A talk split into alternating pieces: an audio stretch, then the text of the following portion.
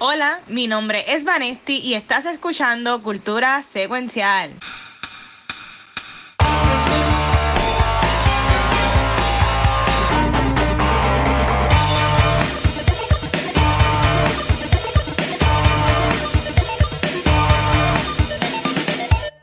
Corillo, saludos y bienvenidos a otro episodio de Cultura Secuencial. Mi nombre es Vanesti y venimos con un episodio que promete. Pero antes, quiero que este chorro de Promising Young Men se presenten. Qué linda.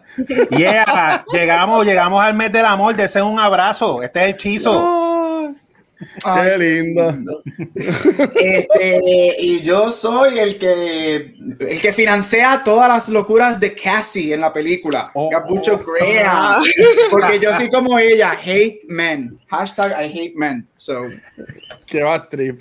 Eh, nada, pues, yo, yo- nada, iba a decir, yo, yo no soy el Bo Burnham de la película, pero este, nada, yo soy el Watcher. yo espero que no. No, no, no. Iba a decir, los azules yo fui el chico que le tiraba en high school y ya le pichó, algo así, no sé. Este, pero estamos aquí, estamos aquí, estamos aquí.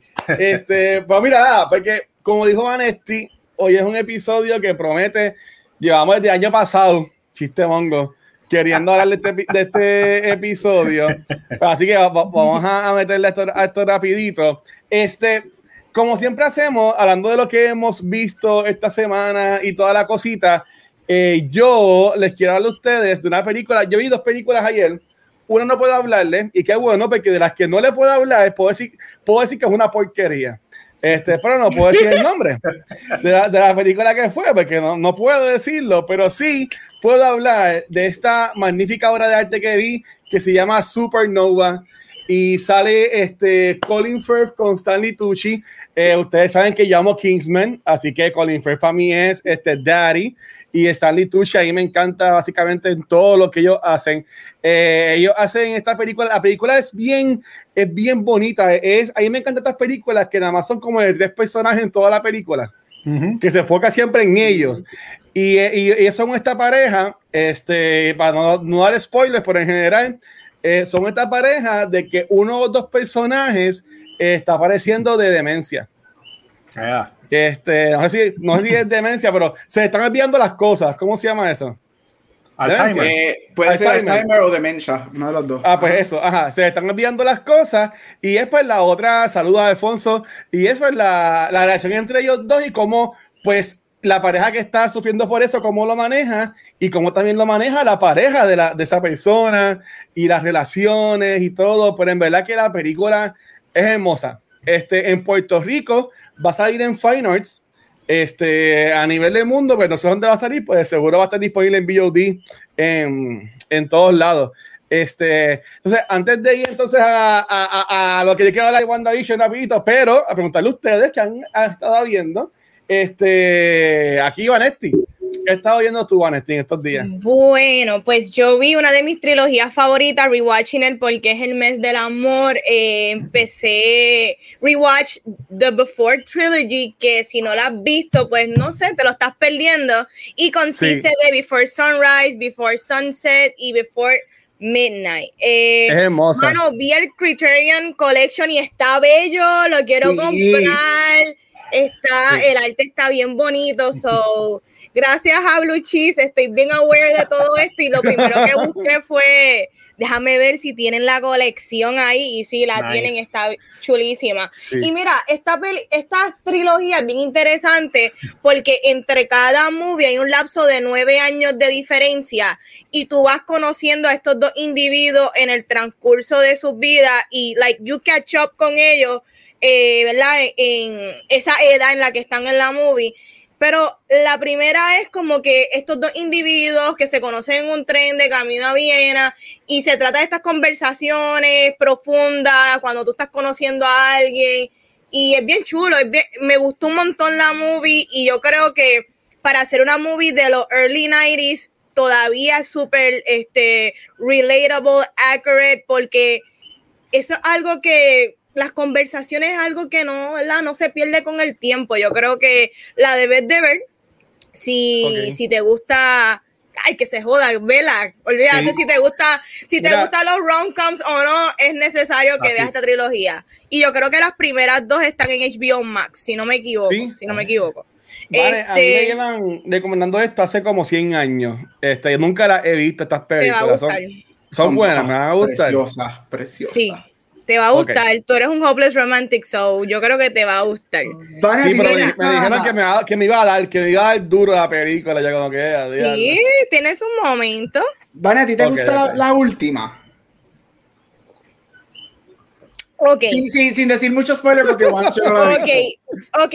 Mi, no mis favoritas son las primeras dos, pero la tercera, la tercera es un poquito departure de las primeras dos, pero con todo y eso yo creo que es un natural progression de los personajes. So, mucha gente no les gustó porque sienten que, mm, eh, especialmente el personaje de la mujer, está muy distinta cuando para mí yo creo que estas cosas pasan. Pero de la manera en que está construida la movie no es mi favorita, pero la aprecio por lo que es. Ok. So, Eh, te Y pregunto, son los mismos actores en las tres Sí, películas, son son los las mismos. tres.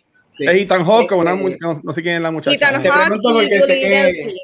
Esa es la, esa es la, la, la tercera es como que la que mucha gente tiene como que no issues, pero como que es la menos favorita de mucha gente.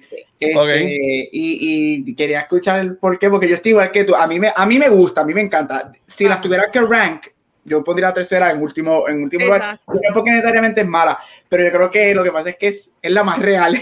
o sea, es, bien- Es es- la es real. A la gente se le olvida que, o sea, en, este, en, el, en la vida Pues como, como La La Land, la mejor película de amor de todos los tiempos. No, este, es otra cosa. Esa, esa en dos semanas. Este, Ah. pero quería escucharlo porque a mí me gusta, pero sí, es que ya, vela, Luis, y no sé si Tienen que este, verla, Chizo la has ¿me visto, pero vela, No. de la que son, mira, chulería. Y te Si están en HBO Max, mío. las voy a buscar. Si están en HBO Max, las voy a buscar. Creo que está en HBO Max o en Prime, no me acuerdo. No me acuerdo, no me juzguen sí, porque no sé.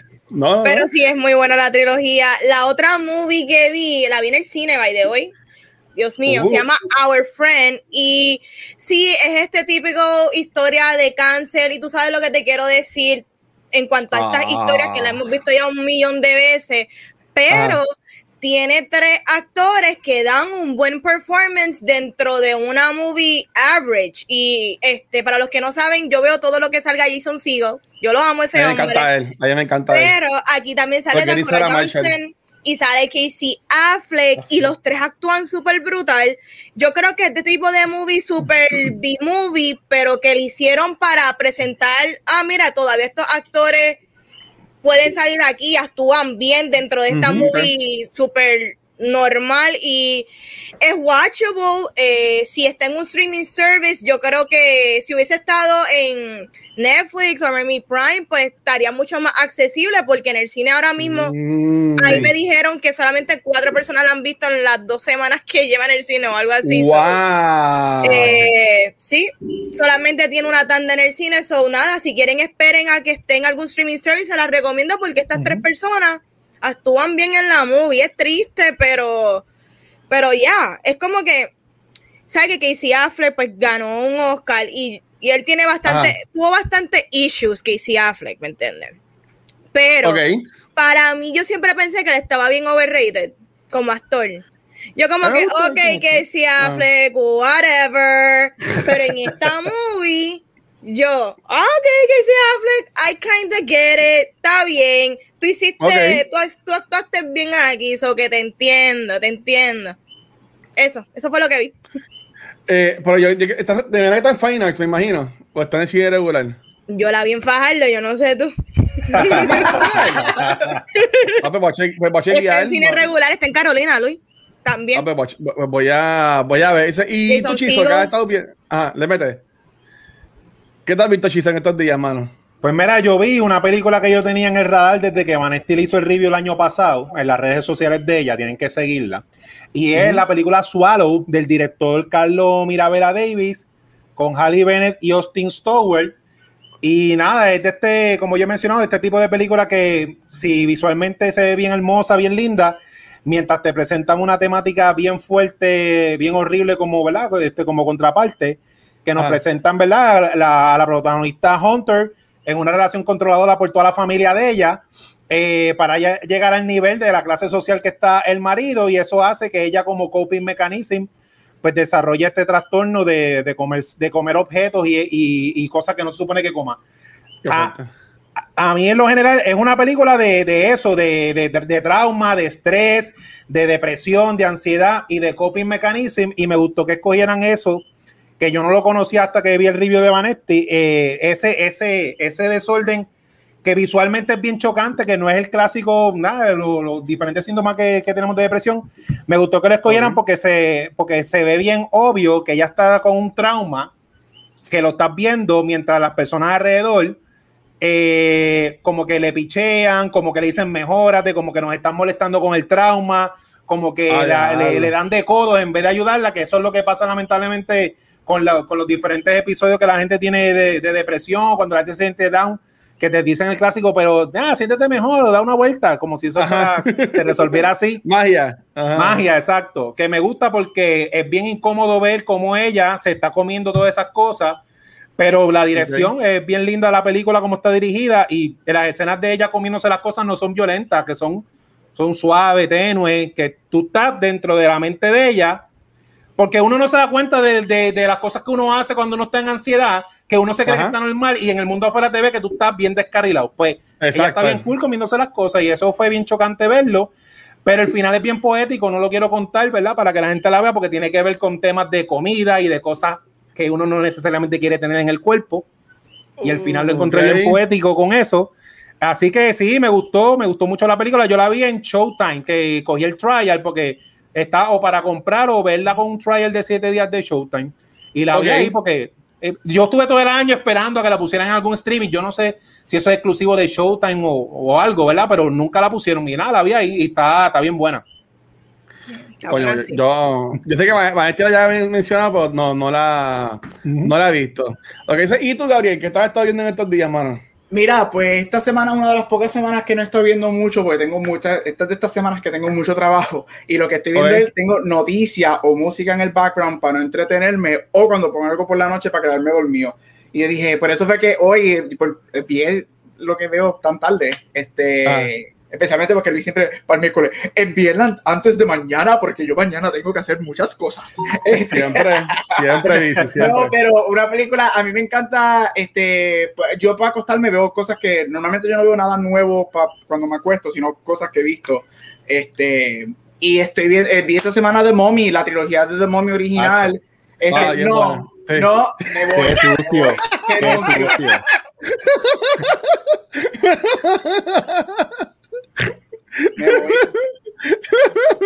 ¿Por qué? No te vayas. Renuncié, renuncié. renuncié.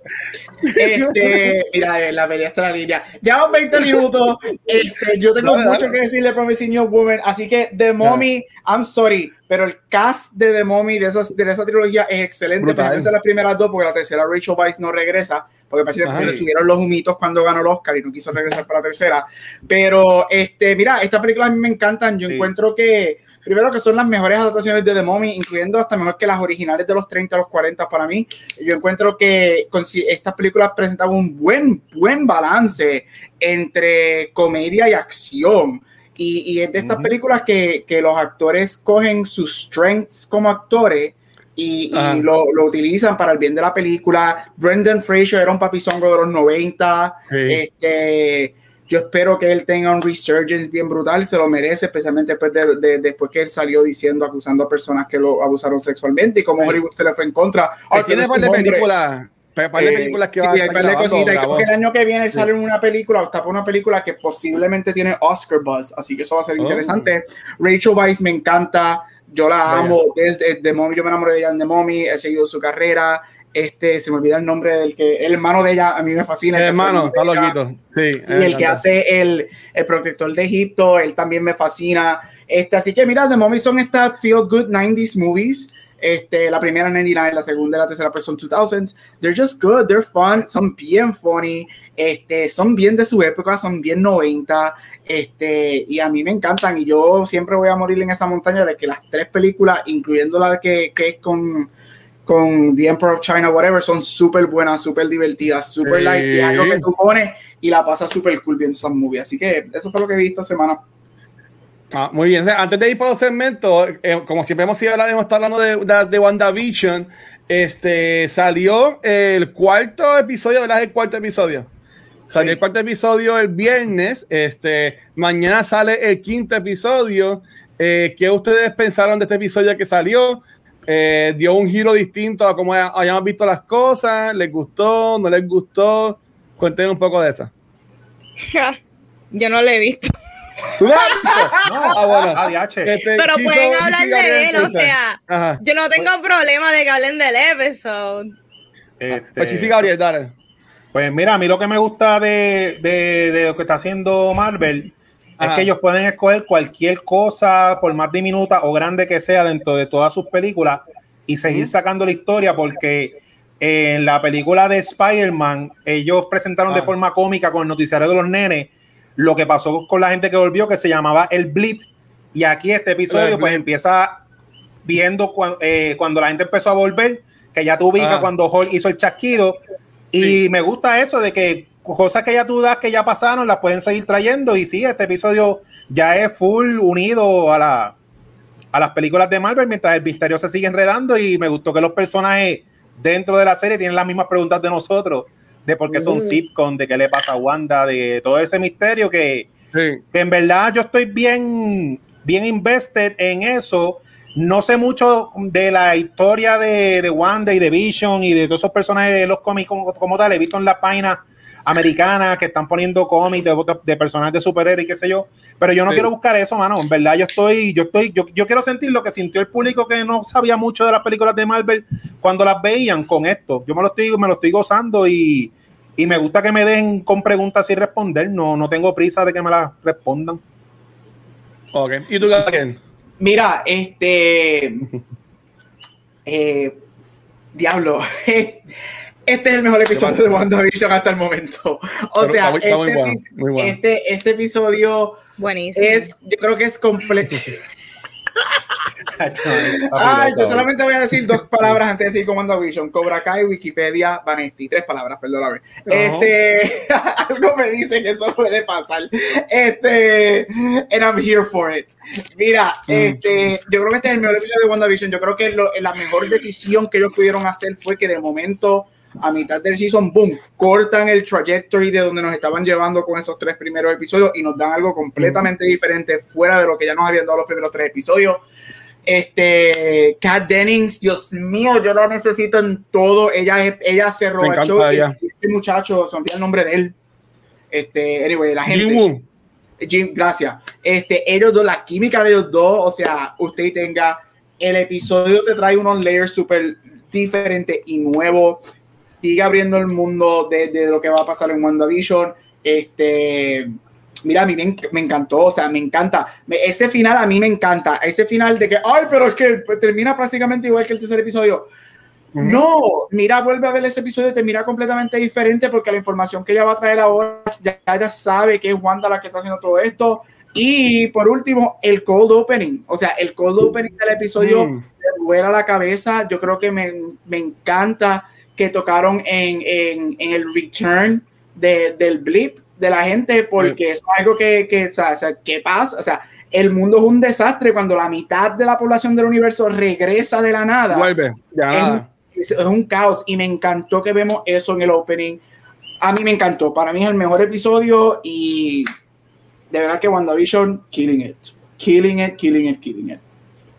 Mira, y me ha gustado un montón. Ya este yo lo he visto como tres veces. Este, wow. pero digo, son cortitos. Como son cortitos, pues eso se, se disfrutan rápido. Y como ustedes dijeron, ese resumen, o sea, básicamente nos ponen al día de punto de vista de afuera de, del DOM. Este, si lo vamos a ver así, me, me encantó este momento. Quedó brutal. Y fue me, me asustó bien cabrón, pero quedó en verdad muy, muy bueno. Me encantó que viera Kat Dennis. Me gusta que ella ha crecido en este universo. Nosotros la vimos a ella como una chamaquita, ahora ya es una sí. doctora, una profesional. En verdad que me, me, gustó un montón. Este, pero yo entiendo que en verdad que la serie para mí va a estar en su pick ahora. Este, ya he visto ya varios spoilers. de cosas que van a pasar. Sí. Booker T. Este, este, sí. Pero para mí que la serie va, la serie va eh, en su vida y está cabrona, me encantó cuando se, se presenta y hace truco de magia. Él en Ant-Man estaba estudiando lo de hacer trucos de magia y Ajá. decía que se presenta, le hace trucos de magia a ella. Y como que de nuevo, ¿sabes? son los detalles que le enseñé también que ¿sabes? han pasado ya casi 10 años de estas películas. Y ellos la han manejado muy, muy bien. Este, pero ya, eh, spoiler Nator, pues, papi. Este, y todavía Darcy está esperando el café, bendita, que no se lo han llevado. Pero, pero, pero ya estoy pompeado. Lo tiene Vanes, se va a llevar a, a Darcy.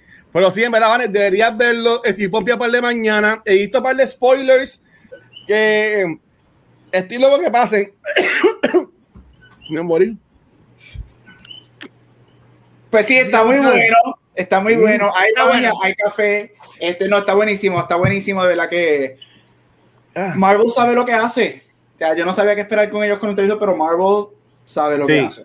Quizás lo veo mañana. Sí, no, en, ver- en verdad, mira, y ahí se Pero gana primero tengo para, que ver Karate Kid y después ver Cobra Para. Kai. para, para pasar conocimientos de Chisi Gabriel este, y, el, y el de Vane, que es el tema que queremos hablar.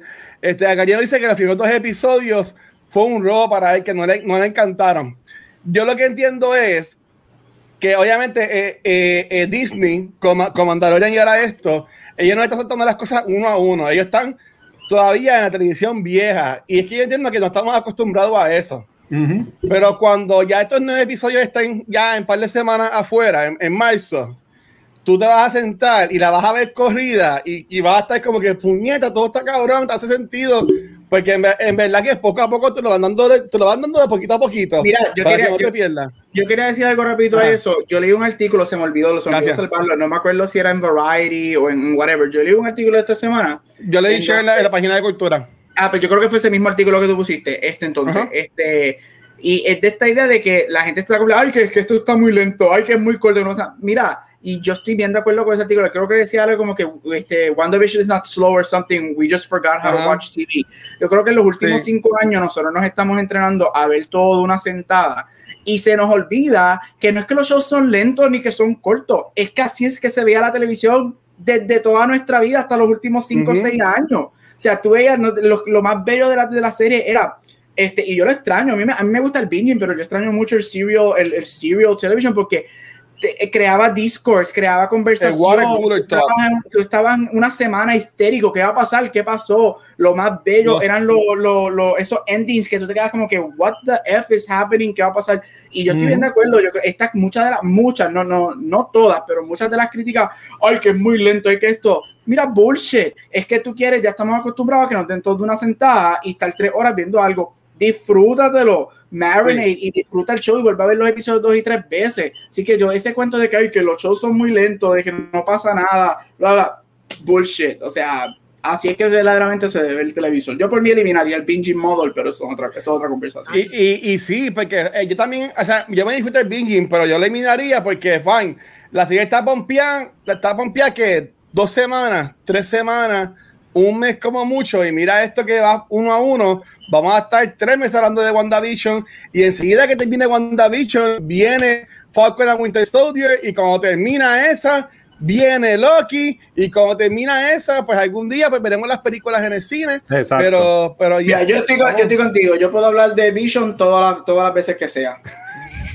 Pues muy bien. Nada, y hablando de Vision, man, vamos, dale, vamos, vamos, vamos allá, pero bueno, es verdad que está muy bueno el episodio, les va a gustar. En verdad que a, a mí me gustó Ya está súper está súper spoiled a estas alturas, so I see it when I see it. Este, Sí. mira, pero vamos a arrancar con mi queso favorito y no es manchego, es chizo con los blue cheese. Cuéntanos. Y ya. Yeah, pues nada, la tripleta de Blue Cheese esta semana empiezo el primer estreno.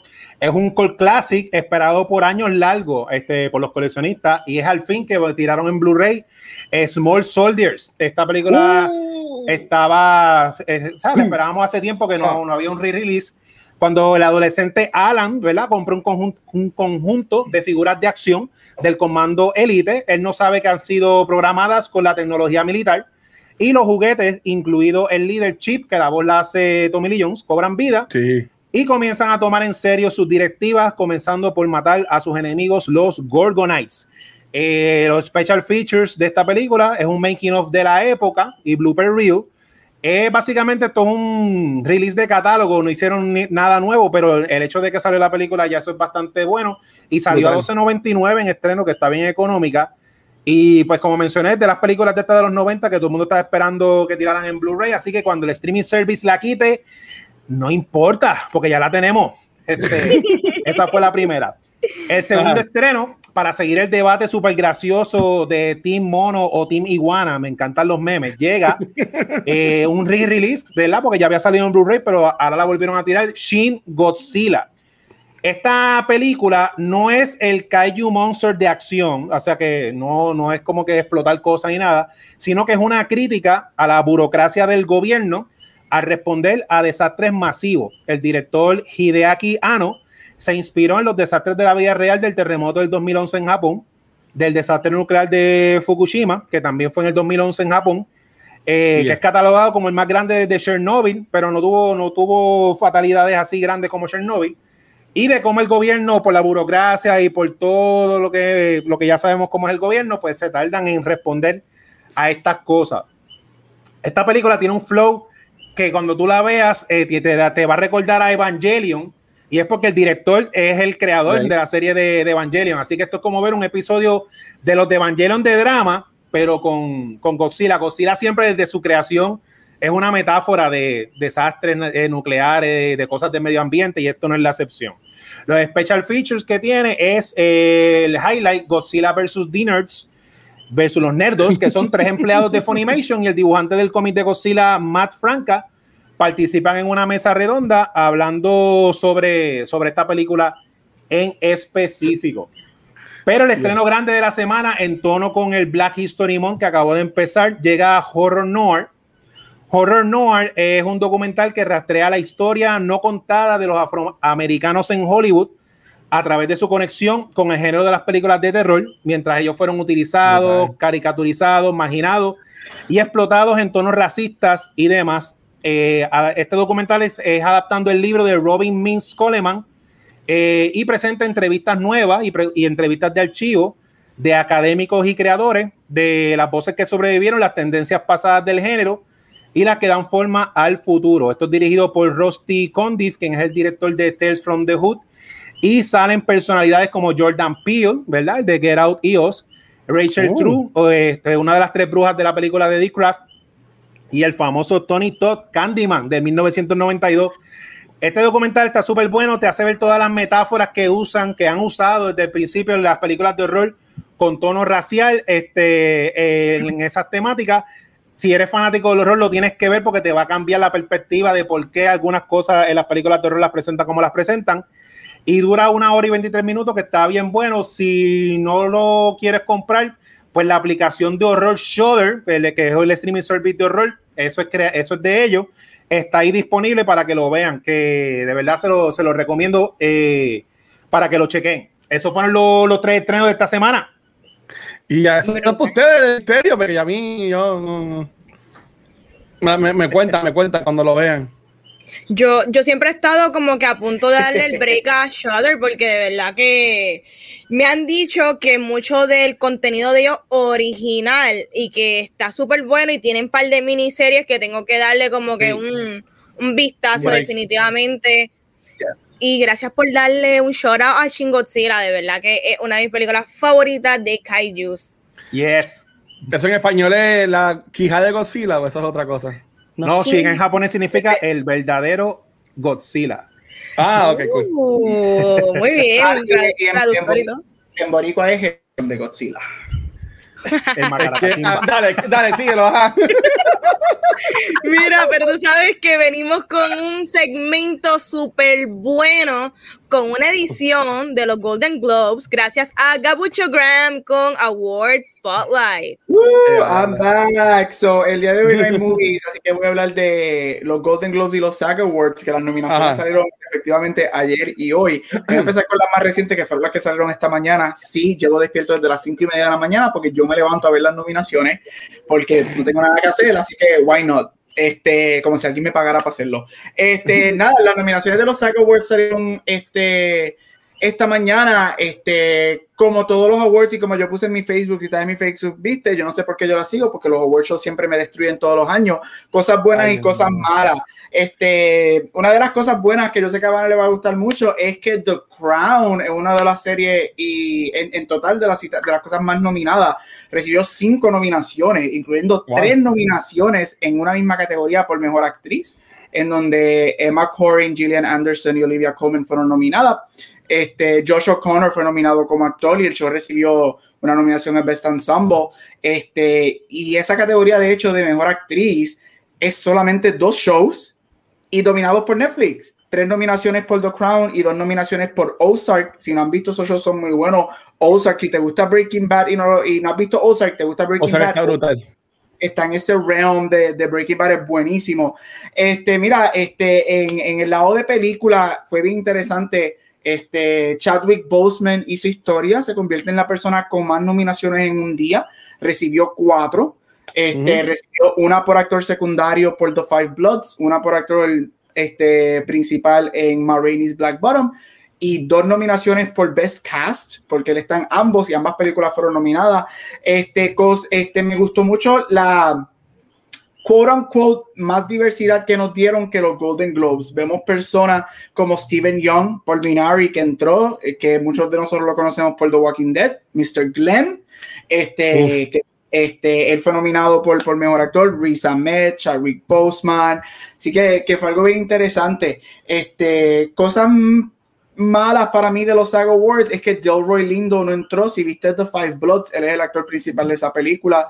No, puedo todavía no entiendo el por qué no, no, no, entró esa categoría. Yo encuentro que él es uno de los mejores del año. Pero los actores estuvieron muy buenos. Este, las nominaciones estuvieron bien este, me, me, hicieron bien contento. No tengo problemas grandes con ellos. Hay una que otra persona que me hubiese gustado ver. Este, pero we can have everything. Y yo creo que alguna de las sorpresas más grandes fue Hillbilly Elegy de Netflix, que terminó recibiendo una nominación por mejor actriz y mejor actriz secundaria por Amy Adams y Glenn Close esa película yo no necesariamente pienso que es buena, pero sí pienso que Glenn Close va a ganar el Oscar por ella, pero eso es otra conversación. Entonces, brincando a lo que sucedió ayer en los Golden Globes y ah. los Golden Globes, porque los Golden Globes, yo voy a estar en record, como esto está live y va a estar forever on the internet, yo voy a ir en record y decir que para mí los Golden Globes son uno de los grupos más racistas que hay en la empresa de Hollywood. Este, ninguna, ninguna película o serie que tuviera que ver con historias de personas negras entraron.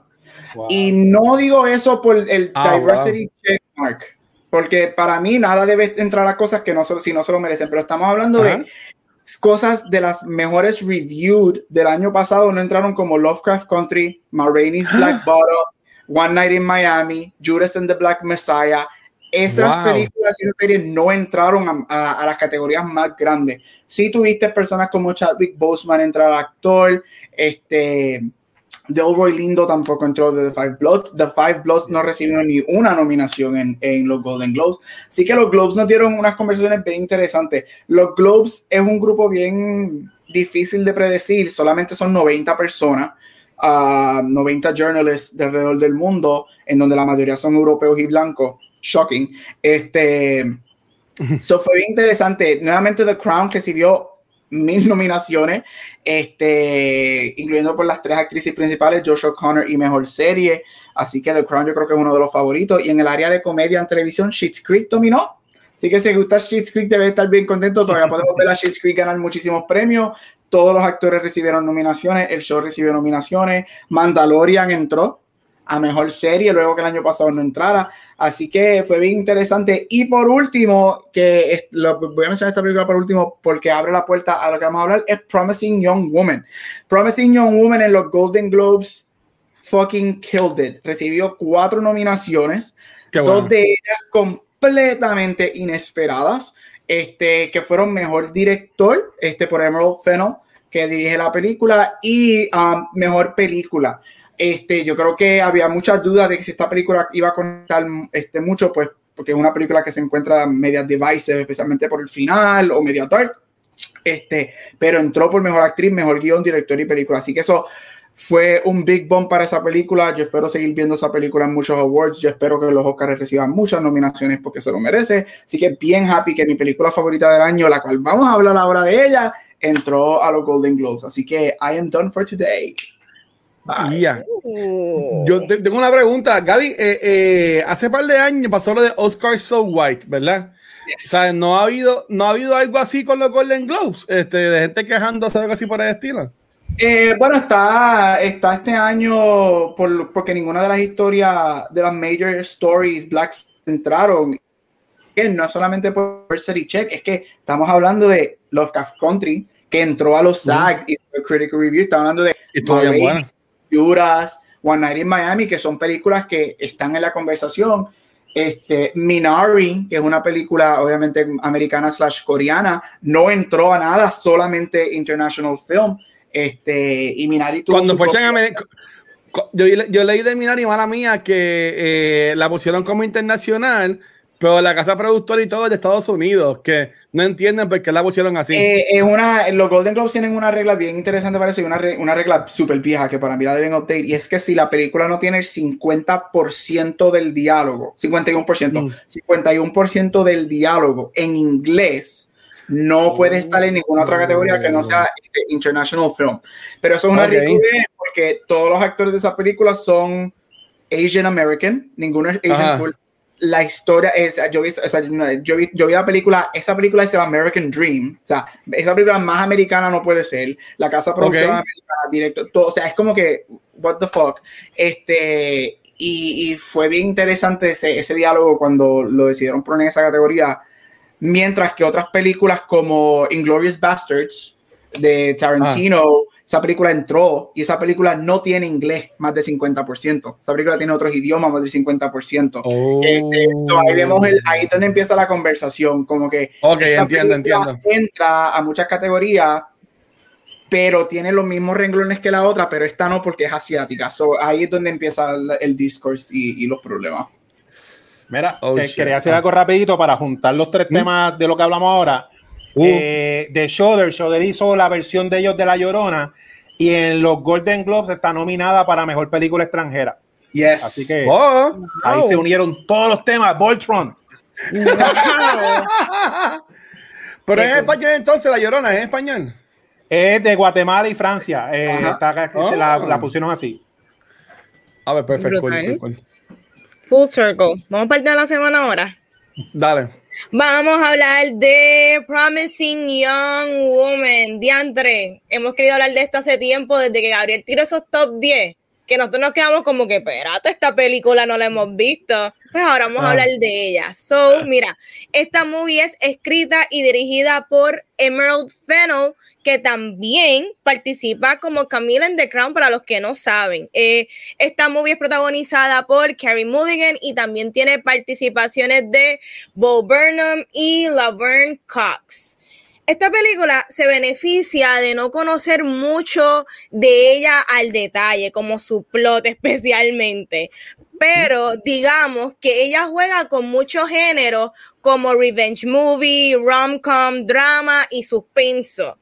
Pero yo sé que por eso podría parecer que es un poquito convoluted, pero no. Mira, la directora se encarga de utilizar estos géneros y subgéneros de una manera excelente durante toda la película porque es en servicio de la historia. El uso de música, la composición de escena es maravilloso y es bien atractivo.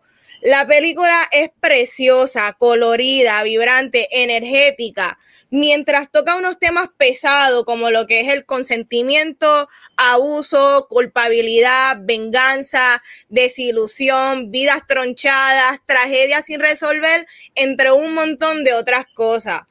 Promising Young Woman es de las películas más distintas que he visto y te da un puño en diferentes niveles, desde social, educativo, entretenimiento y sorpresa. Corillo, ¿qué tal les pareció esta movie? Mira, este, a mí. David, empiezo, empiezo yo. Este, a mí este, eh, la vi como, eh, eh, es como un thriller, así como, como, como tú mencionaste, como un thriller como que a todo volumen, eso de los colores brillantes, el uso de la música, como yo diría como un thriller rock and roll, este, pero con los temas bien fuertes, que hasta tiene muchas partes de, comedia, comedia normal, comedia, como tú dices, rom-com y, comedia, black comedy. Hasta hay ciertas partes que hasta parecen, me acordaron un poquito de películas como Hangover y cosas así. Pero eso creo que es bien, como, como, como la directora usó todos esos temas, que el tema es súper fuerte y cosas que pasan todos los días en esa película porque la hace bien entretenida. No es una película que aunque estás viendo algo bien incómodo, pues eh, la, la, estás pasando, la estás pasando bien en cuestión del estilo de, de, la película, que sí que me gustó como, como ella hizo eso. Y como te, así como te sube el volumen, te lo baja, te lo pone tenue y tú estás sintiendo de todo. Así fue como yo, como yo me sentí, sintiendo de todo mientras estás viendo la película hasta que, hasta que se acaba. Lo voy a dejar ahí para después entrar más en detalle con, los otras, con las otras cositas que, que, nos pregunten. Dale, Gaby. Eh, yo, o sea, yo lo dije todo en el Year End Review. Esta es mi película favorita del año. Esta película es una película que todo el mundo tiene que ver. Yes, tiene que ver, especialmente todo hombre tiene que ver esta película. Uh, mira, y no solamente en mi película favorita, yo creo que esta película la, la, ya yo la he visto creo que como cuatro veces. Este, Esta película en un rewatch y keeps getting better and better. Pues yo creo que tú la ves la primera vez. Ah, y paréntesis, este, yo creo que yo no voy a poder hablar de esta película sin spoilers. Así que si no has visto esta película, yo creo que ya afuera, muchachos. porque, ajá, sal, ve y vela y después regresas al episodio porque esta película yo creo que es de las pocas películas que tienes que ver sin saber nada de lo que va a pasar. So, advertido. Este, mira, eh, como está diciendo, en esta película yo creo que la primera vez que tú la ves, tú sales mind blown con ese final. Y ese final se queda contigo. Yo no sé si fue la experiencia de ustedes, pero a mí se me quedó hasta varias semanas. Yo todavía seguía pensando en, la, en la, maldita película. Este, pero cuando tú la vuelves a ver, esa película está tan bien construida porque hay tantas cosas que te llevan a lo que va a pasar. Hay tantas maneras que la directora te presenta todas las secciones de que si part 1, part 2, part 3, con, con, todas las personas que, va, que ella va a hacer algo, te lleva. Bo Burnham, el personaje de Bo Burnham, que me imagino que traeremos ya mismo en él, tú vuelves a ver la primera vez que tú ves la película, tú no lo ves, pero cuando tú la vuelves a ver, hay tantos red flags que te dejan saber que él va a terminar siendo el cabrón que termina siendo. Tú te quedas como que, wow, están. En, verdad, en verdad, claro, que tengo que eso. Ahí. Y mira, la película es espectacular. A mí, el, el, final a mí me encanta. Este, yo sí tengo una pregunta later para el final, pero yo creo que sí que el, final. Eh, eh, yo creo que las películas hay, hay, películas que están hechas para divertirte y entretenerte, y hay películas que están hechas para hacerte pensar. Yo creo que esta, es de las pocas películas que hace ambas. Yo comparo mucho esta película con Parasite en el sentido de que te llevan un roller coaster, twist and turns. De momento a mitad de la película este twist, porque yo entrando a la película, en ese opening scene tú dices, pero ¿qué es esto? Esto es un vigilante cabrón y de momento, oh, wait. Pues ya, o sea, no hay más nada que decir, ya mismo entraremos en detalle. Me encanta, esta película es única y esta película nunca me voy a cansar de verlo. Es una de mis metas que todo el mundo en mi, en mi círculo de gente vea esta movie porque es bien, bien necesaria. Sí, este, mira, yo, yo me acuerdo, ajá, como dijo Vanetti, como dijo Chizo, Gary cuando esta película tanto y tan bien, este, en el último episodio del año, eh, yo, yo la vi el día de despedida de año en el cine, ¿sabes? Yo fui, yo fui a verla y dije, estoy, y me encantó, porque uno, pues, fue como que cool, que era que estaba en el cine ese día, estaba así en el cine. Este, pero en verdad que la película, yo no había visto nada, yo no había visto trailers, eh, yo, había visto las fotos que había buscado que Gary me envió para poner en el episodio. Y, y, y ya, este, y, en verdad que la película a mí me explotó la cabeza. Eh, yo salí, este, y, como, como Gary mencionó, yo salí de la película y era como que me puse a leer entrevistas por todos lados este, que hubo una que tiró por el piso a, a, a, a Mulligan, a la muchacha, que después tuvieron que pedirle perdón, creo que fue de, de, Variety. Este, ah, sí. Pero este, más lo que a mí me gustó fue que lo leí en un reportaje que eh, los actores que usan en esta película, que son los douchebags, por decirlo de esta forma, bueno, son los cabrones en la película, eh, ellos normalmente interpretan personajes bien goody two shoes en todo lo que hemos visto. Y esa ahí me encantó. Oh, la magia de esta movie. Específicamente con Boy Burnham. O sea, a mí, él tiene, un tiene varias especiales en Netflix. pero él tiene uno este, que se llama Make Happy, algo así, que está cabroncísimo. Es como que cantan los especiales de él. Es una comedia distinta, pero es buenísima. Y también otra cosa que yo, yo saqué acá, porque otra cosa que leí fue, este, esto es un review de una página de, allá afuera que dice, el press release de, de esta película, cuando nos enviaron, tenía un statement al principio y decía, es importante que sepan que esta película, este, is, have a subject matter in this film deals with issues of sexual assault, que puede ser disturbing para las personas. Y, y, y, me, y, me, encanta porque, bueno, no me encanta, pero yo no esperaba esto de esta película, para nada. Y al ver, y al ver que se estaban propasando con ella, el chamaco este al principio, el que sale, el que sale en, Adam Brody. En Adam Kikas. Brody. Ah, bueno, hasta Adam Brody, sí. Este, pero después el de Kikas también. Y yo, pero, what the fuck, ¿qué es esto? ¿Sabes? McLovin. A mí me, McLovin. A, a, a mí me encantó la película. Odio el hecho de que, y en mi cuento, puede que no sea así, yo no vi mucha gente hablando de esto en las redes sociales. Puede que sea que en Puerto Rico pues salió en el cine, no mucha gente fue a verla, pero yo, yo como que no vi, yo los vi a nosotros, que Gabriel lo puso, yo lo puse cuando la vi, Chiso puso que la vio, Maestri puso que la vio, pero como que no vi, no vi más allá. Y a mí sí me gustaría que en un futuro estas personas vean esta película.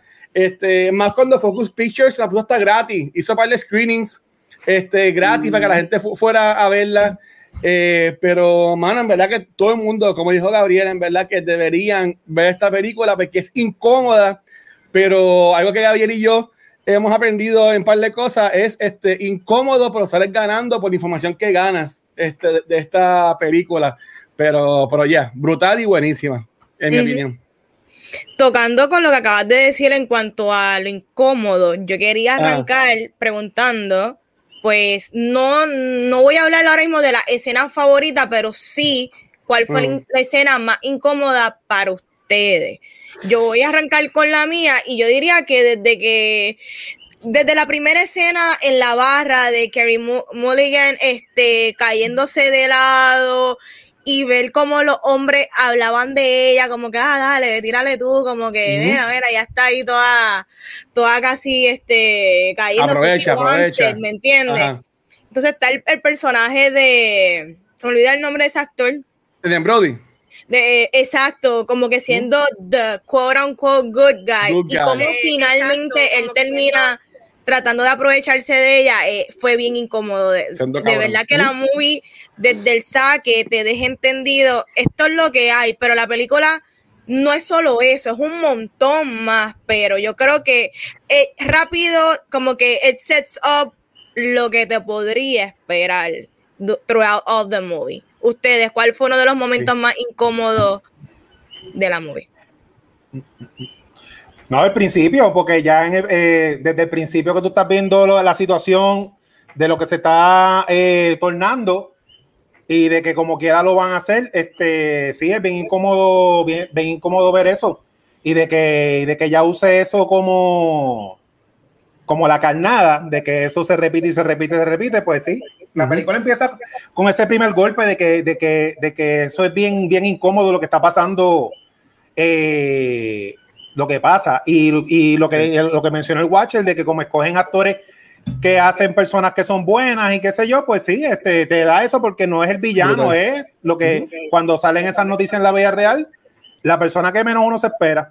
Uh -huh. Sí. Así es, cabrón. Mira, a mí, este, esta no es, no es mi escena favorita, pero la, la escena que, que, me hizo sentarme, yo la vi en, en la laptop, este, por okay. primera vez, este, y la, la, escena que me hizo sentarme del mueble y como que, uff, aquí es que es cuando uf. ella se levanta de la mesa del restaurante de hablar con el personaje de Alison Brie y habla con el muchacho ah. en la barra. Ella es, esa es, esa es el, de todas las personas involucradas en lo que pasaron hace años, esa es la primera vez que vemos la, el vengeance que va a pasar.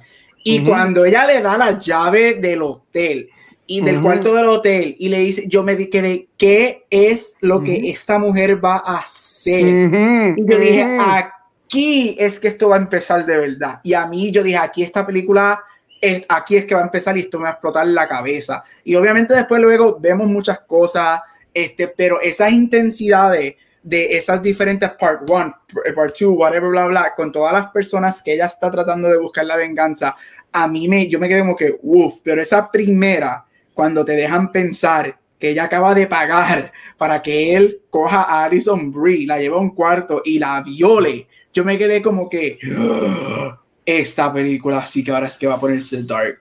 Y a mí eso me hizo como que, wow, yo me quedé, a mí me hizo, yo me acuerdo clarito el cuerpo como que hizo, mm, espérate, ¿qué, ¿qué, va a pasar?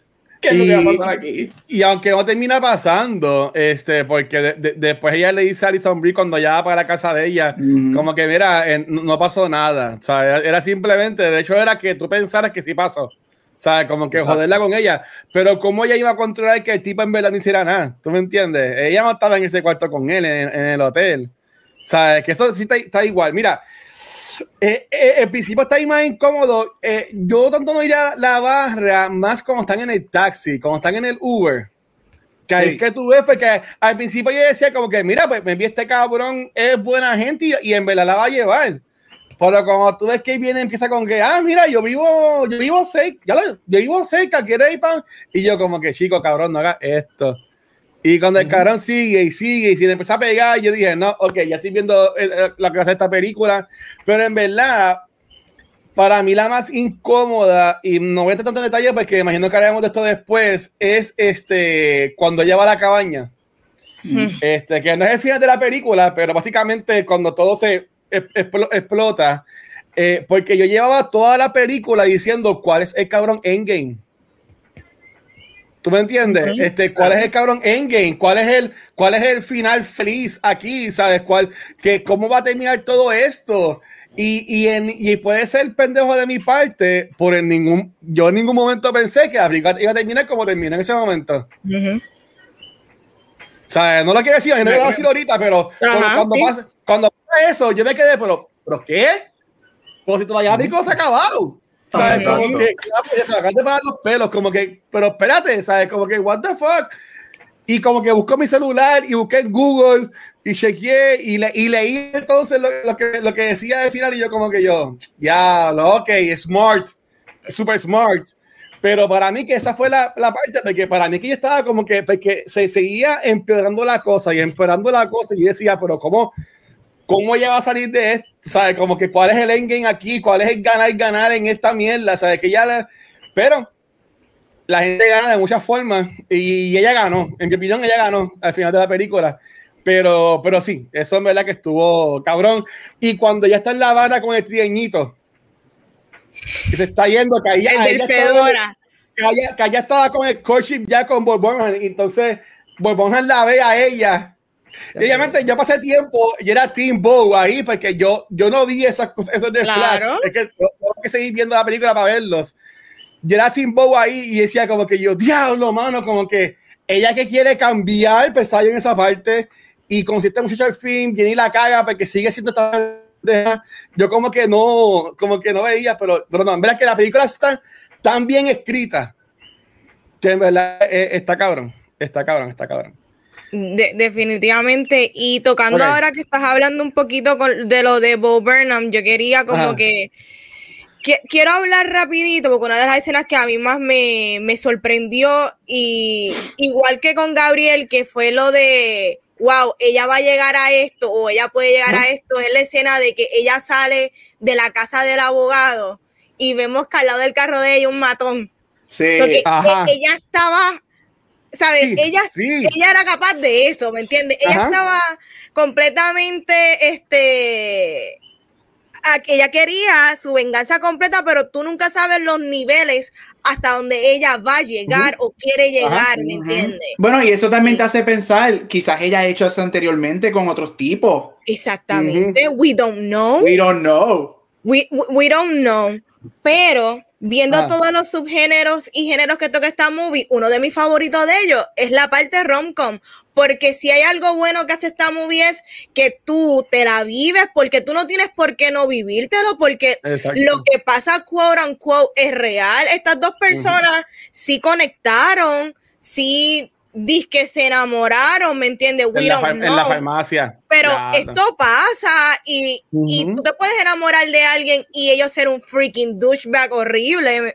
eventualmente sale a la luz, ¿verdad? So, una de mis escenas favoritas, que a eso vamos ahora, es la escena donde está la canción de freaking Paris Hilton y ahí en la, farmacia, en la farmacia. ¿Me entiendes? Ah, yo amé esa escena, yo dije, diantre, esta directora me está como que dándome todos los feels, porque estos personajes tienen 30 años, esa, es mi edad, ¿me entiendes? yo me identifiqué bien brutal con la música, los colores, todo, yo me sentí súper, ah, esta movie es para mí, y me encantó eso, que yo me puedo dentro de este suspenso, revenge movie, también disfrutarme las escenas que son de amor, ¿me entiendes? Eso está súper cool. Ustedes, ¿cuál fue escena favorita ahora que, que, les gustó, digamos? Ok, dale. A mí me gustó cómo ya se le queda mirando a los constructores cuando está haciendo el Walk of Chains, que es bien tensa esa escena. Porque eso es lo que eso es lo que pasa siempre si interpreta el corillo y cuando pues, lo enfrentan, pues son unos pendejos. Y fue bien tenso y ella se quedó ahí y ese power play le quedó, le quedó bien bueno. O sea, me gustó un montón. Sí. Mira, este, yo quería mencionar rápido antes de decir la escena, lo que dijo Vane de, de, que esta película está presentada de una manera, yo creo que esa es la magia de esta película y por eso es que yo la comparo mucho con Parasite, porque Parasite, la primera hora de Parasite es algo como que, oh my god, these people are awful, whatever, ¿verdad? Pero está como que cool y whatever, mm. de momento llega la, la maid y boom, la película es otra película completamente diferente. Esta película, por eso digo que esta película está bien construida, esta película está dentro de un package que es colorful, it's live. La música de esta película es espectacular. Yo tengo el soundtrack todavía en replay en Spotify. Este, La película empieza con crotch shots, lo que vemos estos white men haciendo el ridículo bailando porque no saben bailar y es todo fijándose en, en sus visions este, y con la música de Boys. Y, y, o sea, y tú te quedas como que wow, y, y, de la manera que casi no las presentan con colores pasteles, ella siempre está con sus trencitas. Yo, este, casi está estancada en el año cuando pasó lo que pasó con ella. ella nunca creció, ella nunca salió de ahí y lo vemos en su ropa, en nunca querer salir de sus papás, en trabajando un minimum wage job, en el, hasta en el carro que ella todavía tiene. Y, y por eso que digo que esta película tú la vuelves a ver varias veces y ves todos los elementos de, es, de esta movie y lo bien que está construida. Este, y by the way, Bob Burnham en la farmacia, una de las mejores escenas del año. Y cada vez que Bob Burnham salía en la batita blanca con los espejuelos, Jesus Christ. Este. mira, eh, a, mí, a mí mi escena favorita es el final, la cabaña. O sea, yo encuentro ah. que es espectacular y, y, y, es, ahí es donde yo dije que es esto. Ahí fue donde yo terminé de sentarme en, el edge del mueble viendo la movie y yo tuve todas las expresiones a vida y por ahí porque es inevitable hablar de eso. Sé que Luis va a decir su escena.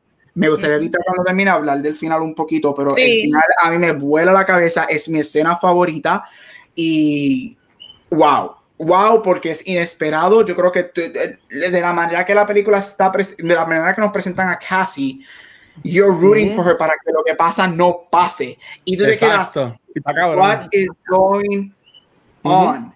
Pero esa mesa, la, la, cabaña, especialmente en el cuarto, cuando ella se va con Al Monroe al cuarto, wow, qué escena y qué cojones, y qué cojones grandes tuvo Emerald Fennel de hacer ese tipo de final. Pero ya no de final. Toda la película.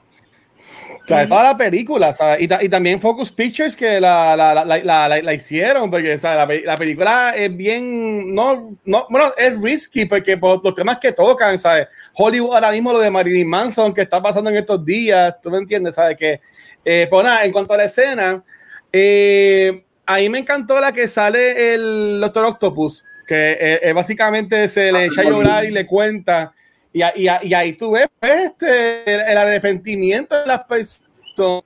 Este, y, y pues, como dijo Anesti, son cosas que pasan en esta vida. No por eso se debe como que salvar a estas personas o perdonar, pero eh, la, la, gente pues, cometen errores y pueden aprender de ellos y manejarlo como lo que venga.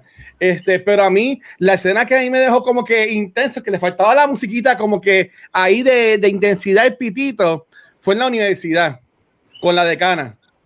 ah, ok, ok, ok. okay. ahí, fue cuando yo en verdad vi que como que, porque, porque al principio era con los muchachos, como que pues, este, pero básicamente ella les le daba como que, ¿cómo lo puedo decir así en español? Este, le, ella les enseñaba una lección a ellos. Este, porque como que, mira, cabrón, ¿sabes? no le hagas más nada que me, estaba haciendo, está lo que estaba haciendo, era un cabrón, pero espero que no lo sigas haciendo porque la próxima vez te va a joder. Pero con la, con la, con la decana, ella lo lleva a, a ¿sabes? súper arriba con la nena. Y obviamente, al final, uno se entera de que en verdad ella, la nena estaba tranquila, no pasó eso que pasó. Pero fácilmente lo pudo haber hecho. Tú sabes, fácilmente la, pueda, como pasó con, con, la, con el personaje de, de, la, de la muchacha que sale Community, que ahorita dice el nombre, pero ahora mismo se me fue de la mente. Este, Alison Brie. Alison Brie. que también sale en la serie de Ocha Libre de, de Netflix, o salía. Eh, go, eh, descanse. Pues, esa de la, de la universidad, de la, de la decana, a mí me, me, me, me voló. Me, me, me, voló los sesos. Este porque, ¿sabes? Cabrona. Y la conversación, y tú, y tú vas viendo la cara de ella con el smirk, diciéndole las cosas como que ella está ahí full in, tú sabes, y cualquiera lo estaría. Pero, uh -huh. la escena, todas están cabronas, pero la escena, cuando hablas del final, que ahora, pero. Sí, ya vamos, ya. Un, close first sería para mí entonces la, la decana. Uh -huh. Sí. Tú, con lo que acabas de decir, tú tocas dos temas bien importantes throughout también la movie, que en la escena especialmente de la decana es que la gente no, este, no les importa las cosas hasta que les toca a ellos. No las afecta. O hasta que no, no le pasa a alguien cercano a ellos. Uh -huh. o sea, they, they, don't give a shit. Y esa es la realidad. En, y en uh -huh. muchas cosas de la vida. Y en cuanto a los muchachos, también dice algo que sí es bien importante todos podemos cometer errores, pero también uh -huh. es bien importante own it up y aprender. Y vemos que uh -huh. estas personas nunca aprendieron de no. sus errores y lo siguen cometiendo y simplemente no les importa porque son shitty people y van a seguir haciéndolo por el resto de sus vidas hasta que algo grave les pase. Pero nada, ¿verdad? Pero nada. Pero, ¿verdad? Tocando un poquito lo que es el final de la película, que para los que no saben, yo creo que aquí es que hay muchas críticas en la parte más diva y se ve que ellos dicen que, que maybe tú tienes que tomar el final por lo que es como que no puedes buscarle mucha lógica, pero mm. en el caso mío, para mí el final works porque volvemos, it's a revenge movie dentro de, ¿verdad? Dentro de todo y... Uh -huh a mí me sorprendió como a todo. Este, tú te crees que la movie quizás va por un lado, pero termina siendo otro y, y es bien impactante. Este, la los últimos minutos son como que jaw dropping, definitivamente. Pero Ajá. ustedes, ¿qué, ¿qué es lo más que ustedes se llevan de este final? ¿Qué tal les pareció? Pero ¿qué aprendieron de él? Es mi pregunta. Este, yo lo que como lo interpreté después de, de, pensar el final, porque la película te va llevando a propósito por un lado que tú te crees que va a terminar y termina de la otra forma, uh -huh. es de que es de estas películas que es que te quiere presentar como que lo, lo que pasa en la vida real, lamentablemente, y ya, porque al final cuando pasa lo que pasa, esto, la película tiene un estilo durante toda la película que es como hasta medio fantasioso en, en cuestión de revenge sí. movie, como si fuera un superhéroe. Ajá. Pero no, es una película normal y el hombre físicamente es más fuerte que ella y pasa lo que pasa, pues por, porque pues en la vida real no es un superhéroe. Uh -huh. Y este, el final de la música y todo, de los textos y qué sé yo, eh, es como que un final feliz eh, ah. de, de, eh, a, eh, o sea, a, pesar de lo que le pasa a ella, pero después yo dándole más cabeza de lo de, de, no sé qué es lo que la directora, porque la directora en una entrevista dijo que ya lo que quiere es que la gente hable del final, ella como que uh -huh. no, no quiere eso mismo, que sea shocking y que no sea como que algo definitivo. Yo le interpreté de que es un retrato bien triste de la vida real porque la, el círculo de que, que, que, rodea ese tipo de personas son gente privilegiada y poderosa y como pasa en la vida real, cuando la gente tiene esa influencia, eh, sí, este, los arrestaron, van a hacer un escándalo y todo, pero muchos de esos casos en cinco años se caen. Mira, uh -huh. esa, yo no quiero, no quiero decir nombre, pero aquí en Puerto Rico hay un caso, hay dos casos bien famosos que se quedaron en nada. Y yo sí. creo que ese es el final real de que ella es, nos está dando, la directora, el propósito de la película es un retrato de, pues, de, de, de, de la, la, violencia contra, contra la mujer y que no es este que no son villanos, que son gente normal, por eso que es una película normal de lo que pasa todos los días, como para que la gente al fin vea de que lo que está pasando está pasando en, eh, al lado de tu casa, tu vecino, no es este, en otro país, es en tu misma calle. Así fue como yo Sí. lo capté. Sí. Mira, a mí el final me encanta. Yo encuentro que es el final perfecto. Este, a mí me encanta como, como este Chizo dijo, a mí me encanta que la directora esta se está negando a lo que ella lo que ella quería a decir, negando a decir lo que ella quería interpretar con el final. Está diciendo, mira, eso fue lo que yo hice y yo creo, yo quiero que esto crea conversación y que cada persona se lleve lo que se lleve. Para mí, y me encanta, me encanta lo que Mar está diciendo aquí, este, porque lo que me gusta de este final es que crea Sí, mucho diálogo. Yo esta, esta película yo la tengo en una de mis clases para verla en abril, al final del semestre, este, y estoy loco por ver. Crea mucha conversación. Again, a mí me encanta, yo encuentro que es un final perfecto. Yo estoy con Luis, yo creo que ella gana, ella, ella gana en ese final. Ella, ella planeó todo esto. Yo pienso que ella fue ahí queriendo morir. Yo pienso que ella planeó eso para morir. Y cuando yo digo que yo recomiendo que vean esta película varias veces, hay detalles en la movie que te van a llevar a, a ver que ella planeó y que ella sabía que no iba a regresar, ella sabía que no iba a salir y se ve su plan. Primero que ella obviamente hay daño, hay, hay peligros en todo lo que ella está haciendo. En la escena cuando ella está con él, con el, cuando Bo Burnham la ve en la barra, que, que él entra y se, ella se pone a pelear con el, con, con el muchacho, out there, women's out there that will cut your penis off y todo ese revolú. O sea, nosotros no sabemos, como dijo ahorita, nosotros sabemos, no sabemos las veces que ella ha hecho esto para personas, yo no- o sea, y, y eso es lo que me gusta. Pero ella va a la casa, a la cabaña, y lo primero que ella hace es que le quita la tablilla al Tablilla carro, la bota. Ella sabía en ese momento, nosotros como audiencia sabemos que ella no va a regresar. A ella tú sabes, tú no lo sabes la primera vez que lo ves, pero cuando tú lo ves, tú dices, diablos, es- ella planeó todo esto. Cuando ella pone a Al Monroe en la cama, que le pone las esposas, él, ella, la- él la esposa en las dos manos y en su mano, ustedes me están viendo, yo soy Al Monroe, en su mano este, izquierda, él le dice, it's too tight, can you loosen it? Ella se ríe y ella vuelve a tocar las esposas y hace un movimiento bien, bien sutil que no se nota al menos que tú vuelvas a ver la película. Mi interpretación es que ella suelta a la esposa para que él pueda hacer algo, sea lo que sea. So, mi interpretación es que ella coge el poder de ella. Y yo estoy muy de acuerdo con, con lo que Mark puso en, en, en su, en el comment de que no, de que la gente no tiene que morir para. No, yo estoy bien de acuerdo. Es igual, es mi misma cosa con los queer stories. No todo queer story tiene que ser sad y coming out. cuando me- es lo mismo aquí. Pero una diferencia es cuando tú coges el poder en tus manos y tú decides qué hacer con eso. Y de la manera que yo veo el final de la película es que ella toma el poder en sus manos de decidir, yo no quiero estar aquí y yo quiero que esta gente pague por lo que pasó y yo estoy dispuesta a sacrificarme en the ultimate goal que es dar mi vida porque haya justicia al final. Y todos los- y por eso es que digo que cosas como los red flags del personaje de Bo están du- durante la movie, pero son cosas tan sutiles que you never pick up on them hasta que vuelves a rewatch la movie. So mi cuento es Sí. que ella planeó eso, ella quería morir y yo sigo diciendo que ella muchas veces, aparentemente, mi cuento es que en muchas ocasiones ella sí quería morir, ella no quería estar ahí, este, porque esto consumió su vida. Pero aquí fue que ella dijo, tengo el video, tengo esto, incluyendo el personaje de Bo me hizo esto, I'm done and I'm gonna fuck them all up. Y si yo tengo que dar mi vida para hacerlo, lo hago. Y obviamente se ve al final con los textos. Cuando él recibe los textos, ella planeó, ella sabía que no iba a regresar. So, Por eso digo Ujú. que a mí me fascina y, y muy bien. A mí me, por eso digo los cojones que tuvo Arnold de, de escribir este video de esa manera. Y qué bueno que ella murió. Y lo digo en el sentido de que ella tomó el poder en sus manos y ella decidió morir en ese momento. Esa es mi interpretación del final.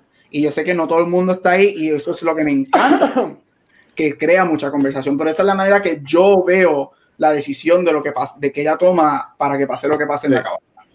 Sí, mira, eh, yo ahorita mencionaba porque en mi cuento ya ella ya ha ganado, Mar Centeno comentó que español hechizo en Ondas Nerdas, este, en mi opinión, ella, espérate, no, esto fui yo, ajá, ella ganó en la película, no creo, o sea, yo, yo le comento, bueno, mal, en mi opinión, ella sabía que estaba preparada para morir, porque yo comento esto, este, eh, durante la película, ella es la, ¿se acuerdan en el, anuncio este de cine que decía, ay, hay que dar, mm, ¿sabes? Como que, obviamente, nosotros vamos poco a poco aprendiendo, porque es que ella se europea de la universidad pero básicamente la de trabajo de ella le quería como que dar más. Ella siempre decía, no, tranquila, yo estoy bien aquí como estoy. Los papás estaban como que, mira, como que quieres hacer más, ¿sabes? Que, eh, eh, como, ¿sabes? Como que ella, ella, obviamente ella, sabe cuál es el endgame. Nosotros lo vamos descubriendo según la película. Pero en mi opinión, estos son hints donde dejan saber que sí, que ella, ella sabía que ella no le quedaba mucho aquí. ¿Sabes? Ella, eh, esas cositas, yo obviamente cuando yo, cuando yo vi yo estoy así como que ya lo va para la cabaña. Pues es que yo pienso que lo de la decana es tan importante, porque en la decana es que ella descubre que estas personas todavía siguen por ahí, este, que se va a casar. Este, de ahí, ahí después viene lo de Alison Brie, que le da lo de el, el, el video. ¿Sabes? Que a poco a poco se, se le monta el, el de esto, el, muñequito.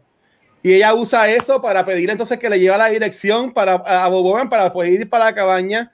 Y cuando yo, cuando yo veo como que, ok, ya, lo, ya estamos llegando al endgame, ya, lo, ella, ella va para allá, pero cuando yo veo que ella está quitando la tablilla del carro, dije, bueno, es que ya no quiere que la encuentren.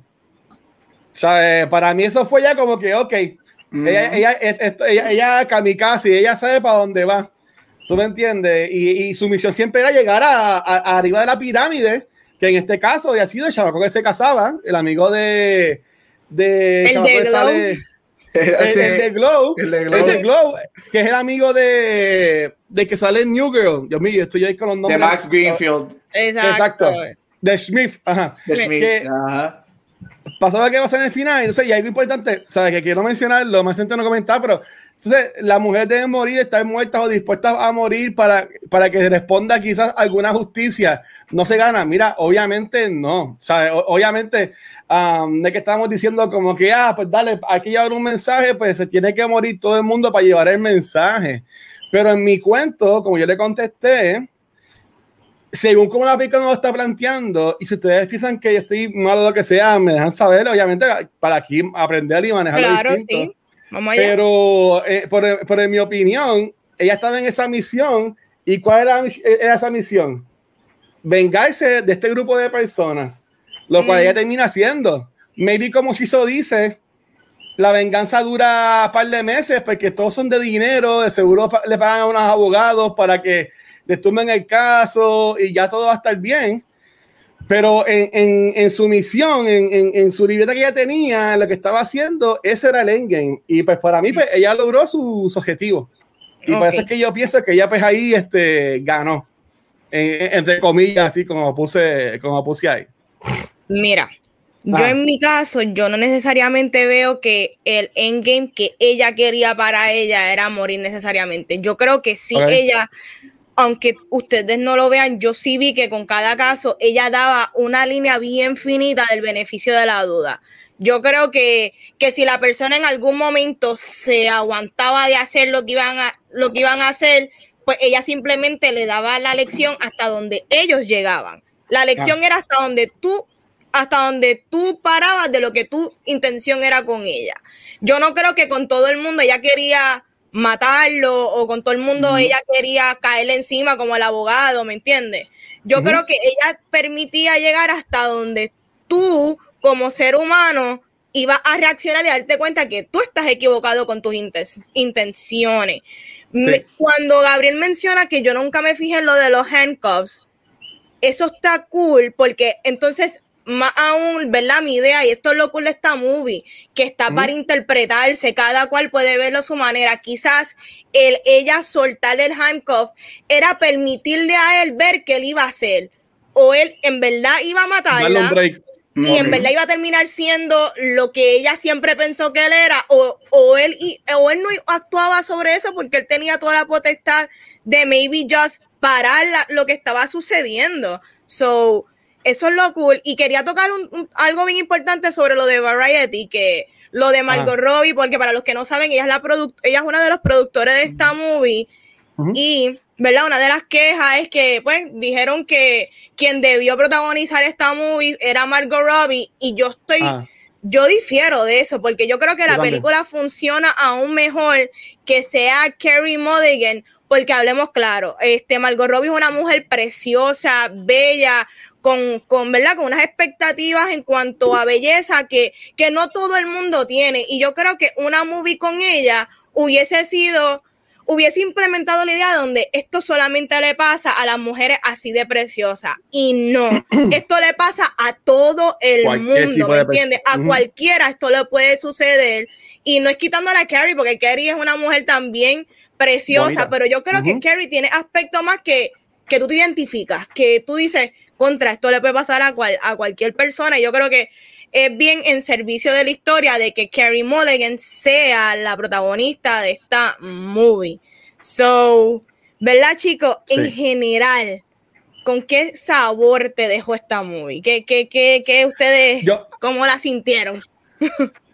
antes, de, antes de eso, en cuanto al, final, este, y para pa, seguir hablando de eso, yo entiendo que no es igual, porque ella al final, ella no es la, la víctima, este, ella no es la, la, drunk este, girl que está en la barra, eh, que vienen las personas como que a prospasarse.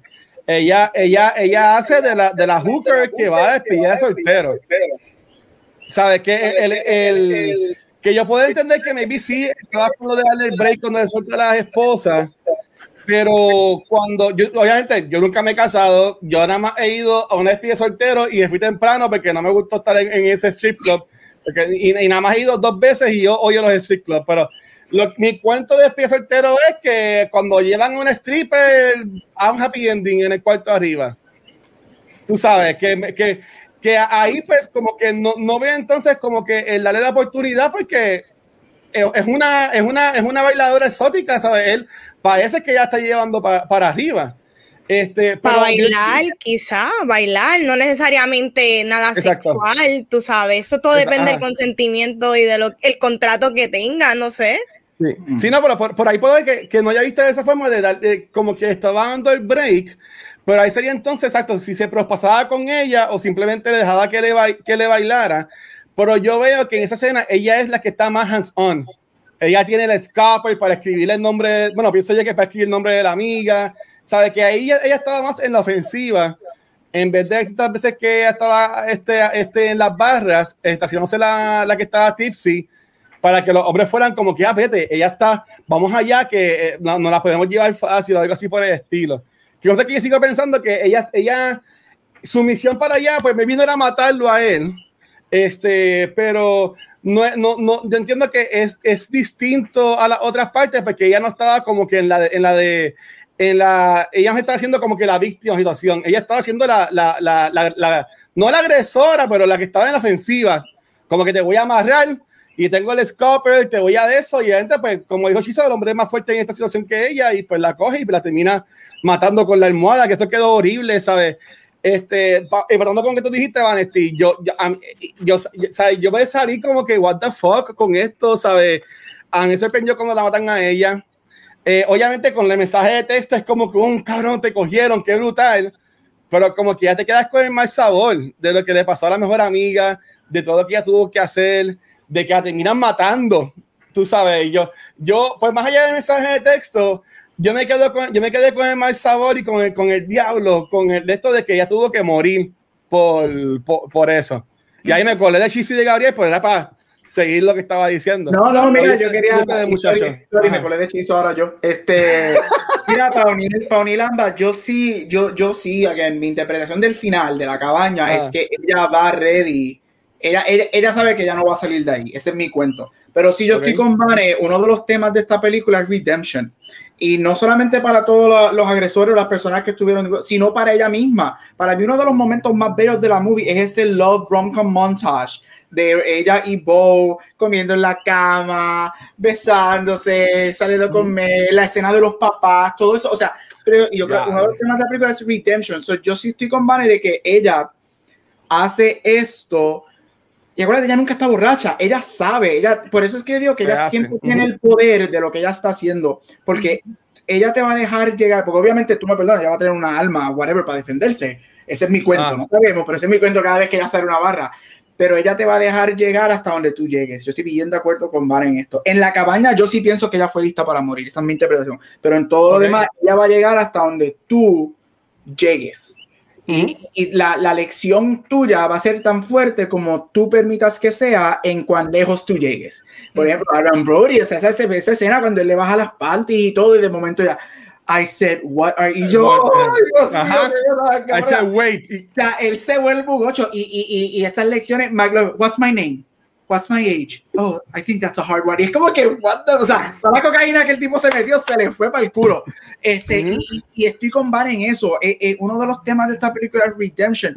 Y también Redemption para ella. O sea, tú, tú ves que ella sí quiere vengarse de todo esta gente, whatever, pero llega el momento cuando ella, porque yo sí, sí, yo, y yo, yo creo que esto no está en duda, ella sí se enamora de Bo Burnham y Bo Burnham sí se enamora de ella. Son una relación bien real. Este, So, ella ve este redemption de ella, ella misma tiene su redemption y empieza con la escena de Alfred Molina cuando él se pone a llorar y I'm sorry, yo sé que lo que dices tú mal. Y ahí vemos como ella empieza a switch. Y dice, everybody is redeemable. Y una de las razones por las que a mí me, fascina el personaje de Bo Burnham es porque Bo Burnham, yo, creo que todos nosotros como seres humanos tenemos light y dark dentro de nosotros. Yo no estoy diciendo que el personaje de Bo Burnham necesariamente era horrible y whatever, pero sabes que tú eres un culprit y en parte tú estás Estuvo parte, parte, en el cuarto y tú no hiciste nada cuando pasó la mía y tú sales en el video riéndote y grabando y, y ahí eso es lo que me encanta de ese personaje porque todo el mundo tiene algo dark dentro de ellos. Y a mí me fascina que a él no los venden porque él es un chu. O sea, cuando él se bebe el café, tú te quedas como que yo te amo, él, se él, se gusta de él, él se bebe hasta el café. En la que hasta el galgajo de ella. Café, café extra, café cargado. la, o sea, hello, la farmacia, y esa es la magia de ellos que, que, que brea con este redeeming factor que todos tenemos. Sin embargo, siempre tenemos fantasmas que are gonna haunt us forever. Y ese clip cuando la cabrona de Alison Brie le da el video y ella se pone a verlo y vemos como ella de todo ese redeem factor que ella tuvo se le va. y, y, y, ahí tú te quedas como que, what? Y después en el on the coffin cuando Bo le dice, now we're, ¿cómo que le dice? Now we're Now we're, both, even. Now, no, cuando él, que ella dice, I don't know what I'm gonna do, y él le dice, oh, so now we're both stuck or whatever, or now we're both failures, or whatever. Exacto, ella le dice, ahora vamos oh. a ser los quedados. Ajá, y ya le conté sencillo, ya le conté como que, oh, nice.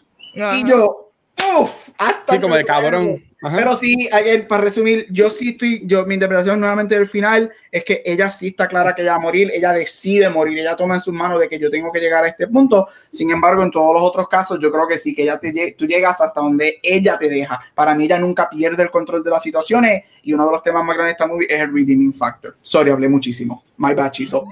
Nada, eh, eh, eso de, de si ella fue preparada o no, pues sí, se puede quedar para interpretación, pero basado en el, en la, en el reportaje de Variety y lo que hicieron con la comparación de Marco Robbie, ahí es que yo entiendo de que precisamente la directora toma la decisión de matarla, porque incluyendo matando al personaje, pues estamos viendo en la vida real cómo el público general está tan incómodo con esta película y con este final, que yo creo que esa es la intención de la directora, que están quejándose de que debió ser el estereotipo de la mujer hermosa de Margot Robbie para hacer lo que siempre hacen, culpar a la víctima y de que los hombres no eran tan malos nada porque ella de alguna forma los provocó. Que por eso es que yo creo que esa es la, ¿verdad? Lo de, lo de la crítica de, de por eso es que el público quiere que sea Marco Robbie, porque el público quiere culpar a la víctima cuando la película fue tan horrible que yo creo que por eso es que la directora pues toma la decisión de sacrificar a su heroína y yo me da a entender que ella lo hizo a propósito porque vuelvo, la película así, la película parece Kill Bill toda la película. Tú te crees que la película va a acabar, ella, uh, gané. Y no, ahí está la pescosa. Yo creo que esa es la visión artística de la directora de presentar eso con esa actriz que no es el estereotipo de lo que se considera como belleza y por eso que la gente quiere que, que sea Margot Roy para echarle la culpa. Sí, definitivamente. Tú sabes que hay un dicho de que los muertos hablan. Este cuando investigan los casos hay manera de tú poder ver qué pasó con la persona, de, de qué manera fue que, que, fue asesinada, digamos. Pues yo creo que ella también, tú puedes ver eh, cómo ella dejó los rastros, la cadenita, este, ella caminó descalza desde el carro por todo el dirt hasta la cabaña. O sea, tú, tú, puedes ver todo lo que ella, ella implantó estas semillas para que a la hora de la verdad se pudiese al final montar el rompecabezas de, de qué pasó. ¿Verdad? So, yo creo que, ¿verdad? ¿Tienen algo más que decir de la movie? Yo sé que podríamos estar horas hablando de ella, pero, ¿verdad? ¿Algún ¿Ustedes creen que el personaje de Bob Burnham como que hubiese ayudado a la policía? Y digo ayudado a la policía en cuanto, porque ya cuando está en la boda, tú ves que el personaje de Bo, o por lo menos yo lo así, como que él está obviamente incómodo porque él mandó a la muchacha para allá, él no ve a la muchacha, él no ve a, a, Cassie, él no la ve, entonces pues obviamente pues, piensa lo peor, este, y obviamente pues, ve que llega la, la, policía, uh, los cuales no van directamente a donde él, pero obviamente cuando saca el video pues se ve que también estaba envuelto en toda la cosa. Eh, ustedes creen que Burns es como que hubiese ayudado a la policía darle información de lo que él sabía o cómo él lo hubiese manejado. y esto todo, obviamente, a, a uno se no se cuento, porque esto obviamente no sabe la película. I mean, hubiese sido redeemable de parte de él si él hubiese dado información o estar dispuesto a ayudar a la policía, porque hubiese demostrado de que este, más allá de los intereses del personales, porque hablemos claro, nosotros como individuos somos selfish y todo lo que vaya a poner en riesgo nuestro estatus económico, social, pues no, nos ponemos bien, este, como que con la coraza. Y él sabe que si él daba información, él sí iba a ver afectado porque ella tenía en sus manos algo bien comprometedor para él con su carrera porque él trabaja con niños. Pero quizás eso si, si él hubiese sido la persona que hubiese hablado y, colaborado, hubiese sido otro tipo de película, pero esto no era el mensaje de la movie. Esta movie terminó siendo donde esta gente son todas personas fucking shitty. Y eso fue el mensaje que la directora quiso, ¿verdad? Expresar. Sí, porque ya en la, en la, misma, la misma escena de la gente, cuando está investigando el caso, ahí la directora está presentando lo que pasa en la vida real, que el mismo detective le dice, o sea, el, detective sospecha porque es un detective. El detective, el detective si, si, a ti te visita un detective, tú eres un sospechoso. Ah, tú estás jodido, ajá. Él, entra ahí a la oficina del, del, pediatra y el mismo detective le dice, sí, pero ella también tenía como que problemas mentales. Los mismos papás dicen que ya no estaba muy bien, o sea, que es victim blaming, que yo creo que por eso que hizo esa escena así, de que él no va a cooperar porque él está cuidándoselo de él, pero él, o sea, esa película es, es un retrato de, de, de, lo que pasa todos los días sin, sin enseñanza. ¿eh? Esto es lo que hay, así como yo la vi en la película. No, él no lo ayudaría, yo no creo que no ayudaría a la policía y lo vemos en la escena cuando ella lo confronta con el video este, y cuando entonces el detective lo visita. Y es como dijo Vane, yo creo que nosotros primero pensamos en nosotros, eh, saving our ass first, este, y él sí, y, y, es bien interesante y me encanta que termine aquí, no sabemos más nada, pero es bien interesante porque él ah. sabe que ella tenía el video, él sabe ahora que ella está muerta, él no sabe qué pasó con el video, o sea que él, él de alguna manera u otra puede ser que pague precios por lo que pasó porque él está en el video. Este, y, hay diferentes leyes, o sea, no lo hizo, pero hay diferentes leyes para eso. Este, eso va a ser interesante, pero no, yo, yo, él no, él no, él no actively would participate en ayudar para nada. Y para mí son las dos escenas que él la confronta, ella lo confronta a él y el detective. Eso me enseña que, que no. Y por eso es que el personaje de Paul Burton me encanta y lo odio al mismo tiempo, porque de la manera que fue escrito, yo sé que la película es todo ella, pero él, Bo Burnham hace un tan buen trabajo en esta movie. Para, mí, la, para mí es la mejor película de él. Para, para mí la mejor actuación de él, yo pienso. Ah, y si no han visto Eighth Grade, que él la dirigió, la escribió. La quiero ver, la quiero ver. Diablo, qué peliculón de verdad. La quiero ver. So, bueno, Corillo, recomendamos Promising Young Woman. Sí, que verla. Full, tienen que verla. Todo el mundo es, deberían obligarla. Así como te dan los shows en la universidad, como tienes que, tienes que ponerte la vacuna. pues cuando ya vas a cumplir esa mayor edad, eh, como en la casa de salud, en la casa de salud, te deberían poner esta película. Literal. En verdad que está brutal. Eh, bueno, pues nada, ya llevamos, ya hablo, hora y media, así que vamos a, cortar esto. Este, Corillo, gracias a todo el mundo que estuvo en la conversación. Este, tengo un par, de anuncios, pero lo voy a empatar para no estar cinco, media hora más hablando. Este, nada, para irnos. Chicos y chicas, este, ¿dónde las pueden conseguir? Comenzando con, con Vane. Ahí me consiguen Instagram y Facebook como Vanesti. Síganme, dame like a mi foto y envíenme siempre besos. Muy bien. Dímelo, Gabriel. Ahí me consiguen Spirit Podcast, Back to the Movies, Beyond the Force coming soon y Gabucho Graham como en todos social media. ¡Woohoo! Muy bien. Dímelo, Chizo. A mí me consigues con Mar Centeno en Onda Nelda. Tenemos dobles episodios mientras esté durando la serie de WandaVision.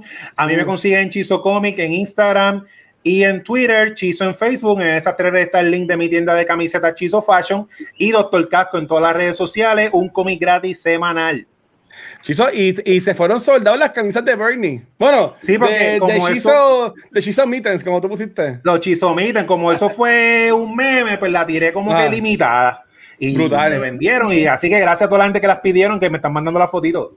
De hecho, mira, y ahí me consiguen como el Watch en cualquier red social. Y recuerden que Cultura Secuencial y todos nuestros programas los puedes conseguir en cualquier proveedor de podcast como Cultura Secuencial, pero donde único nos puedes ver en vivo en este canal aquí de Twitch. Aquí de lunes a viernes tenemos un par de podcasts que estamos grabando y próximamente se añade uno más, que es el de Beyond the Force, cuando tengamos el logo, hashtag Pise te queremos. Este, pero sí, ahí nos puedes dar follow, que ya sobrepasamos los 400 follows, Corillo. Así que un millón de gracias por eso. Este, y también si tienes Amazon Prime Video, ellos te regalan una suscripción a cualquier canal de Twitch que si no la has usado, nos fecha a nosotros, que en verdad nos apoyarías un montón. Este, y también a los Patreons, son los chulos, los que siguen apoyando, eh, son las únicas personas que pueden ver los after shows. Este, y algo rapidito, porque llevamos casi dos horas aquí. Eh, mi intención en el after show es preguntarle a los chicos y a Vane, ¿qué película que no terminaste de verla, saliste incomodísimo. ¿Sabes? Antes de Promising Young Woman, que otra película que tú la, fuiste a ver, tú saliste como que, diablo, espérate, necesito darme un baño, necesito darme un masaje, por, por el mensaje que sea, o porque era de misterio, o, o, o, whatever. Y también con los Patreons, queremos anunciar que la semana que viene, como es el episodio de Cobra Kai, vamos a estar regalando esta camisita de Eagle Fan Karate, este, para la persona que esté con nosotros acá en, en, en el de cultura. Este, y básicamente vamos a estar también regalando, haciendo concursos de Lego de, de, Baby Yoda, también del libro Light of the Jedi, que tenemos dos copias, también de este peluchito de Ahsoka, el tumble para que vayas a la playa y no y puedas beber sin que te regañen y la taza de café para que te dejes el cafecito Oh. Eh, con Anetti y Shiza, que siempre están con el café ready. Así que recuerden que son par de las cositas que vamos a estar regalando solamente en estos Patreons. Como mencionamos, el próximo concurso, la vamos a la semana que viene, el ganador o la ganadora, y va a ser la camisa de Igor Fan Karate. Y gracias a Rafa, que donde esta camisa, porque él la mandó a pedir. Y este, cuando, la, cuando la cogió, como que no, no se dio pequeñita y me dio para regalarla. Así que, Rafa, gracias por eso. Este, y nada, Corillo todo el contenido de cultasecuencial.com lo puedes conseguir gracias a Chizo que hizo el arte de este episodio. Este, como siempre, le quedó espectacular. Este, y todo el arte de él lo consiguen en Chizo Comics y en Soy Chizo Comics en Instagram. Y tiene Chizo Comics este, Gaga, tiene 20 mil Chizoverse en Instagram. También lo puedes chequear. Así que nada, vale. Llévate esto para irnos, corazón.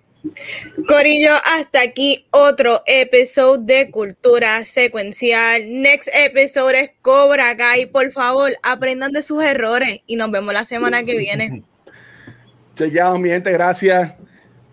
Ok.